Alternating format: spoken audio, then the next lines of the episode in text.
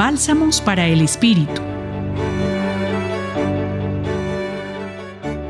No es motivo de escándalo afirmar que el proyecto mesiánico de Jesús fue un completo fracaso, al menos en vida.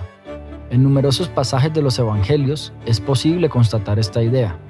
El capítulo 4 del Evangelio de Lucas, versículos del 24 al 30, que hoy nos compete abordar, es un ejemplo de ello. El evangelista narra que Jesús, estando en la sinagoga frente a las autoridades religiosas de la época, revela su mesianismo en las palabras del profeta Isaías. Hoy se ha cumplido ante ustedes esta profecía. A lo que los presentes responden con comentarios despectivos, poniendo en duda su identidad por ser un campesino pobre, hijo de José, un humilde obrero. No obstante, Jesús recurre a la historia de Israel para demostrar que Dios es universal y no objeto de propiedad de un pueblo en particular. De acuerdo con lo anterior, sugiero una breve reflexión. ¿Por qué nos cuesta creer en el proyecto mesiánico de Jesús?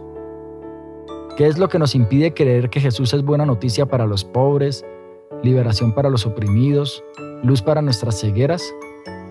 Reconocer a Jesús como Salvador en los tiempos actuales puede considerarse un hecho profético que exige de nuestra parte un compromiso que se manifiesta en el modo como vivimos, pretendiendo liberar y sanar, primero nosotros mismos y luego a nuestros hermanos al modo del Señor.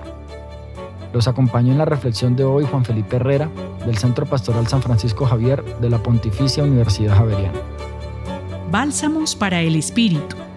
Escúchalos cada día en la página web del Centro Pastoral y en javerianestereo.com.